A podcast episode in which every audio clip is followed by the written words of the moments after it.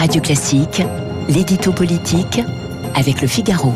8h12 sur Radio Classique, l'édito politique avec Guillaume Tabar. Bonjour Guillaume. Bonjour Renaud. C'est donc finalement cet après-midi que sera connue eh bien, la composition du gouvernement d'Elisabeth Borne. Pourquoi ce fut si long, Guillaume? C'est vrai que l'attente euh, fut longue.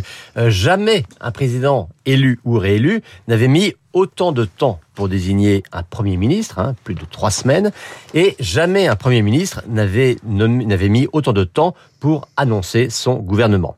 Alors hier, e-, Emmanuel Macron et Elisabeth Borne ont dit qu'ils voulaient prendre le temps nécessaire pour constituer la meilleure équipe possible.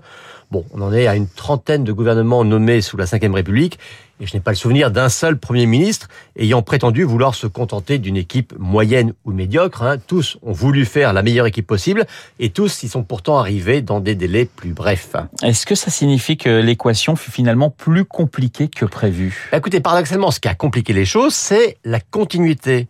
Car il n'y a pas eu d'alternance, et sur 40 ministres sortants, 40 ministres et secrétaires d'État, il y en a environ 35 qui entendaient ou qui entendent peut-être encore maintenant euh, bien le On sait que c'est pas possible, mais c'est toujours plus compliqué de débrancher quelqu'un que de nommer quelqu'un de nouveau.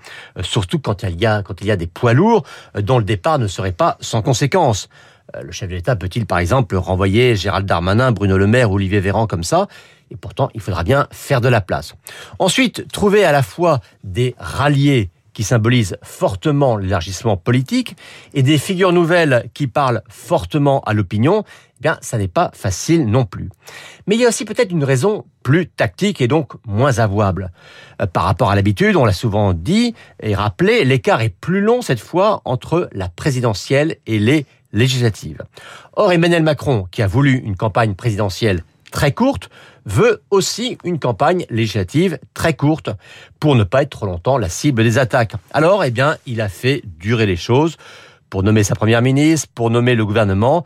Euh, résultat, eh bien, on est maintenant plus qu'à trois semaines du coup, scrutin législatif. Alors, au Muro, Elisabeth Borne a parlé d'égalité des chances. Est-ce que ça donne le ton de sa future action gouvernementale? Alors, c'est vrai que c'était sa première sortie. Et là encore, l'objectif était euh, d'occuper le terrain euh, dans les deux sens du terme, si l'on peut dire. Oui, un premier dépassement, c'est toujours symbolique. Et ici, révélateur d'une volonté de dire, voyez, je suis social, contrairement à ce que dit la gauche. Mais ça ne fait quand même pas un programme. Et puis, il y a quand même autre chose chose d'étonnant, c'est que maintenant, cela fait près d'une semaine qu'Elisabeth Borne a été nommée et elle n'a toujours pas fait ni un 20h ni aucune euh, émission euh, télévisée ou audiovisuelle, alors qu'elle reste quand même une inconnue aux yeux d'une grande partie des Français. On comprend bien hein, qu'elle a voulu attendre la formation de son gouvernement, mais se présenter aux Français, après tout, ça n'est pas inutile non plus. Et voyez-vous, ce retard aussi contribue à cette étrange attente dans laquelle nous sommes. L'édito politique de Guillaume Tabar à retrouver sur le site de radioclassique.fr, bien évidemment.